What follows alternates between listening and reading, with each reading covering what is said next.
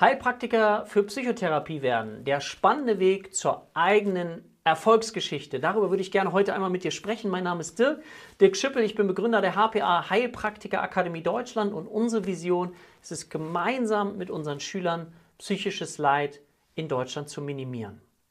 Und ich finde diese Frage ganz spannend. Meine eigene Erfolgsgeschichte. Was, was meint das? Und vielleicht fragst du dich auch, was bedeutet das, meine eigene Erfolgsgeschichte zu schreiben? Und vielleicht denkst du auch Erfolg, Geld, ja, Ruhm, Reichtum, ich weiß es nicht.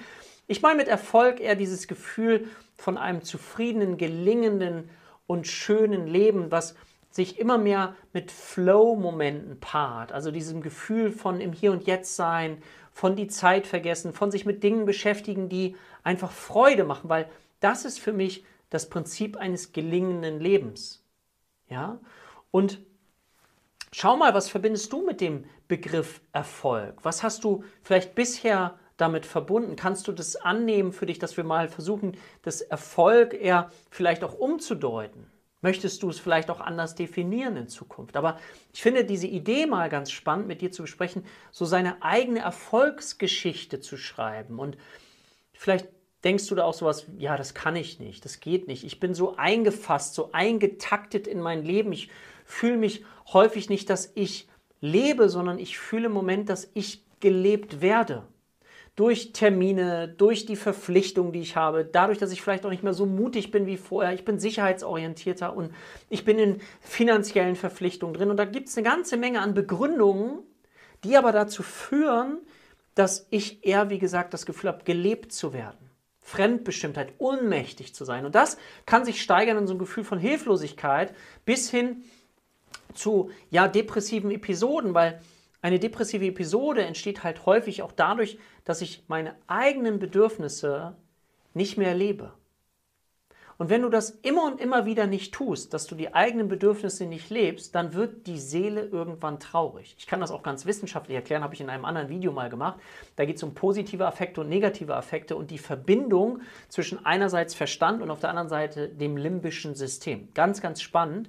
Aber daran siehst du, wie so ein, Erweg, so ein Weg sein kann, wenn wir das Gefühl haben, dass uns das Leben immer mehr ein Stückchen entgleitet und wir immer weniger das Gefühl haben, dass wir die Macher sind, sondern eher ja, auf eine gewisse Art und Weise die Zuschauer, und das kann manchmal auch hilfreich sein, dem Leben zuzuschauen, aber was eben fehlen kann, ist dieses Gefühl, ich schreibe meine eigene Erfolgsgeschichte und mit Erfolg ist eben das gemeint, was du ganz persönlich darunter verstehst, was dir möglicherweise Sinn gibt, ja, was für dich vielleicht wichtig ist.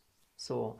Und wenn du dich dann auch fragst, so, hm, Heilpraktiker für Psychotherapie werden, was könnte das was für mich sein? Dann stellt man sich häufig unbewusst oder auch halbbewusst oder bewusst drei so Fragen oder man prüft so drei Dinge.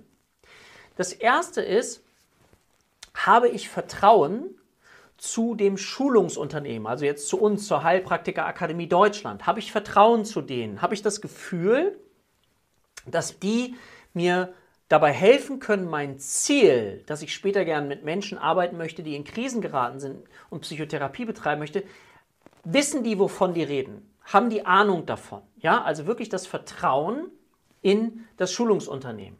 Ja, dann das zweite ist das Vertrauen in das Produkt, also Produkt meine ich jetzt hier an dieser Stelle die Ausbildung. Ausbildung Heilpraktiker für Psychotherapie mit den weiterführenden Ausbildungen, die wir eben dazu anbieten. Kann mir das Produkt dazu verhelfen, mein Traumziel zu erreichen? Also einerseits das Unternehmen, also wir als Schulungsunternehmen und auf der anderen Seite das Produkt. Ist das das Richtige für mich? Kann mir das helfen?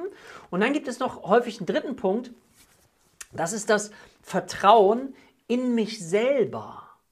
Also ich habe einerseits, ich gucke ich nach außen, können die mir bei meinem Ziel helfen? Weiß ich schon, was ich will? Können die mir helfen? Kann mir das Produkt helfen? Und dann das Vertrauen in mich selber. Das sind so Fragen, kann ich noch lernen? Bin ich zu alt?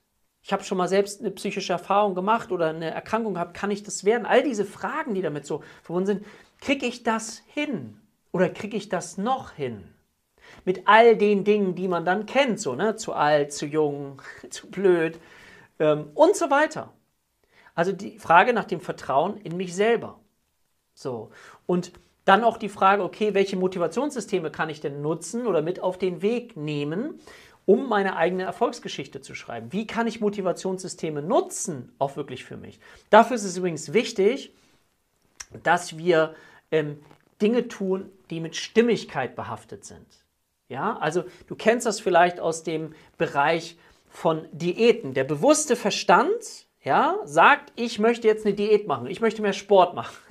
Ich möchte es ja, aber es funktioniert irgendwie nicht. Also das heißt, wir haben das Bewusstsein, dass sich einen Plan schmiedet und das Unterbewusstsein oder das Unbewusste mit, jetzt vereinfacht dargestellt, mit dem limbischen System, was aus dem Stammhirn, also das Stammhirn ist sehr alt, ja, eben mit anderen Impulsen noch kommt. Ja? Während der Verstand einerseits sagt, ähm, richtig und falsch, ist die Impulse, die aus dem limbischen System kommen, eher mag ich oder mag ich nicht. Also ist es wichtig, wenn ich meine eigene Erfolgsgeschichte schreiben möchte und ich mich selber mit auf den Weg nehmen möchte, dass ich diese beiden Systeme miteinander kooperativ zusammenfüge. Einerseits der Verstand, der mir sagt, Mensch, das ist doch plausibel, das macht doch Sinn, aber eben auch diesen anderen Teil in mir, der eben sehr, sehr stark wirkt, nämlich und auf Stimmigkeit eben achtet. Was brauche ich. Und dann ist es eben häufig so, dass wir uns, je älter wir werden, vielleicht kennst du das auch, nicht mehr so intensiv zu Dingen zwingen können, auf die wir überhaupt keine Lust haben.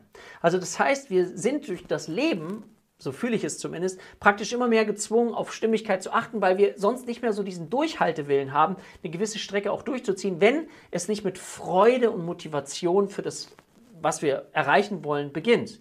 Natürlich ist es zwischendrin, gibt es mal möglicherweise auch ein Motivationsloch, weil wir lernen viele neue Dinge. Und was möchte ich natürlich? Ich möchte Lustgewinnung, ja, psychologisches Grundbedürfnis und Unlustvermeidung. Das ist ja erstmal total nachvollziehbar.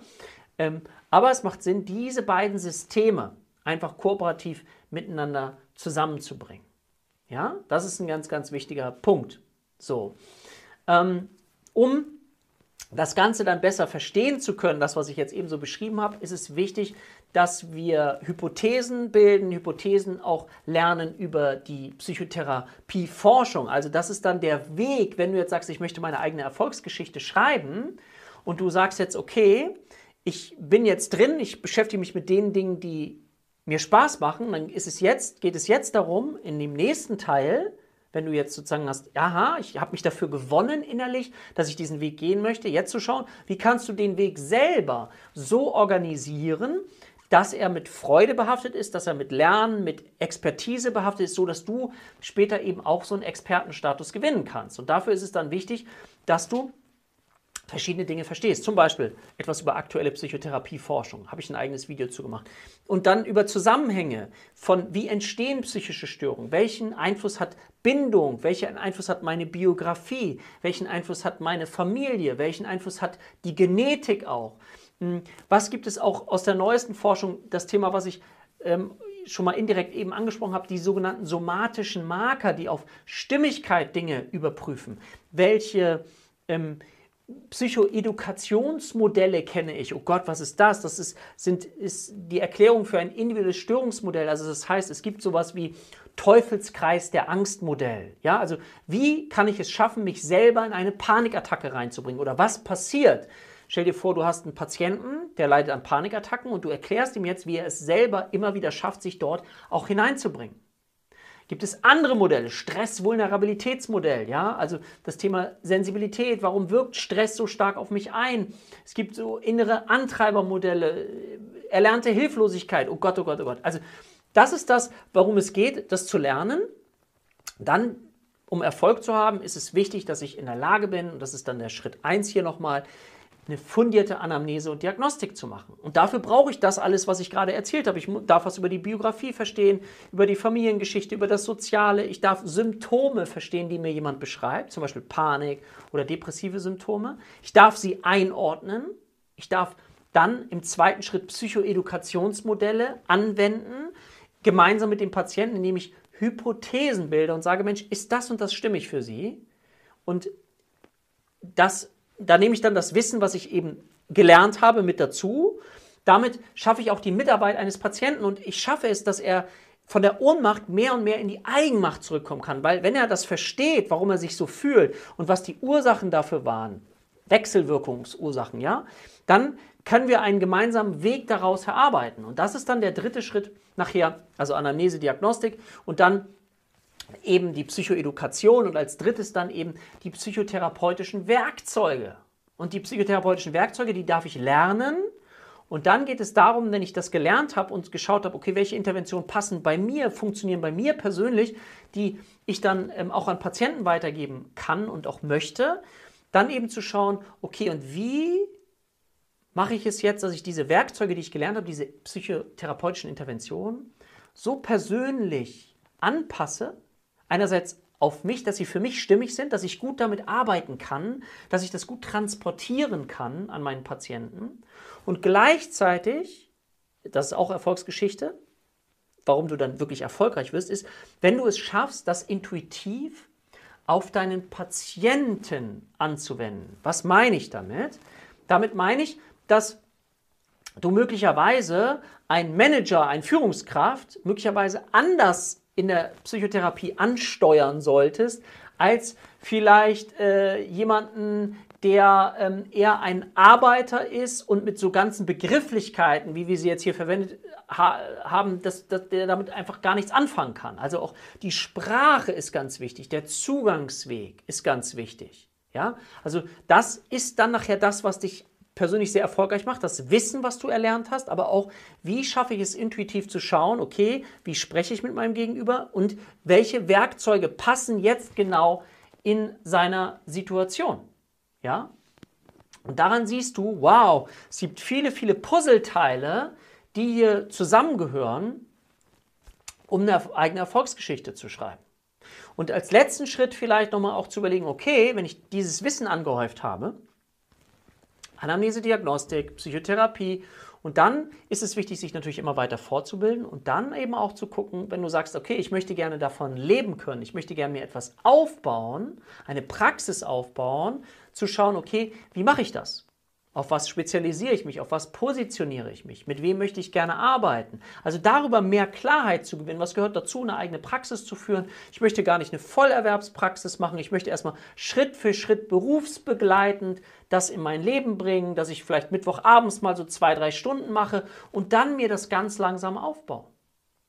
Und wenn du das dann auch mit einbeziehst, ne, dann, so wie bei mir beispielsweise, dass ich sage, okay, ich arbeite mit den Menschen ungefähr 24 Stunden. Ich sage immer, geben Sie mir einen Tag Zeit, dass wir miteinander arbeiten. Und was meine ich mit diesen 24 Stunden? Die verteile ich eben auf ein Jahr. Und zwar alle zwei Wochen ungefähr eine Sitzung. Das ist natürlich nicht bei jedem so, aber es impliziert ungefähr das, was auch bei Kassentherapeuten so der Fall ist, so 25 Sitzungen. Das ist ähm, die machen das meistens wöchentlich und ich mache das so, dass ich meist wöchentlich anfange und dann immer weiter das ähm, so mache, dass alle zwei Wochen, irgendwann alle vier Wochen, dass wir Therapie ausschleichen können. Ja? So. Und so merkst du, wie du deine eigene Erfolgsgeschichte schreiben kannst, indem du einfach systematisch, Schritt für Schritt, erstmal dir möglicherweise helfen lässt, dass du verstehst, okay, was sind denn die Schritte? Wo stehe ich jetzt? Was sind es für Schritte? Wie nehme ich mein Motivationssystem mit auf den Weg, also das Bewusstsein und das Unbewusste, um es mal ganz einfach auszusprechen? Und wie gestalte ich dann den Weg bis hin nachher, dass ich in meiner eigenen Praxis sitze? Und ich erlebe es immer und immer wieder, welche Dopaminkicks dann die Schüler und Schülerinnen haben, wenn sie ihre Überprüfung bestanden haben. Und dazwischen ist es natürlich ein Weg, der nicht immer nur fröhlich, Friede, Freude, Eierkuchen ist, weil ich auch Anstrengungen anbringen kann. Aber vielleicht weißt du das noch, aus früheren Zeiten, wenn du dich mal angestrengt hast, dann ist die Freude eben viel, viel größer. Ja? Die Freude ist viel, viel größer, wenn wir uns selbst auch angestrengt haben und uns selbst überwunden haben. Und dazu möchte ich dich ganz gerne einladen. Und ob du das jetzt auf dieses Thema beziehst oder auf ein ganz anderes Thema, ich möchte dich einladen, deine eigene Erfolgsgeschichte zu schreiben.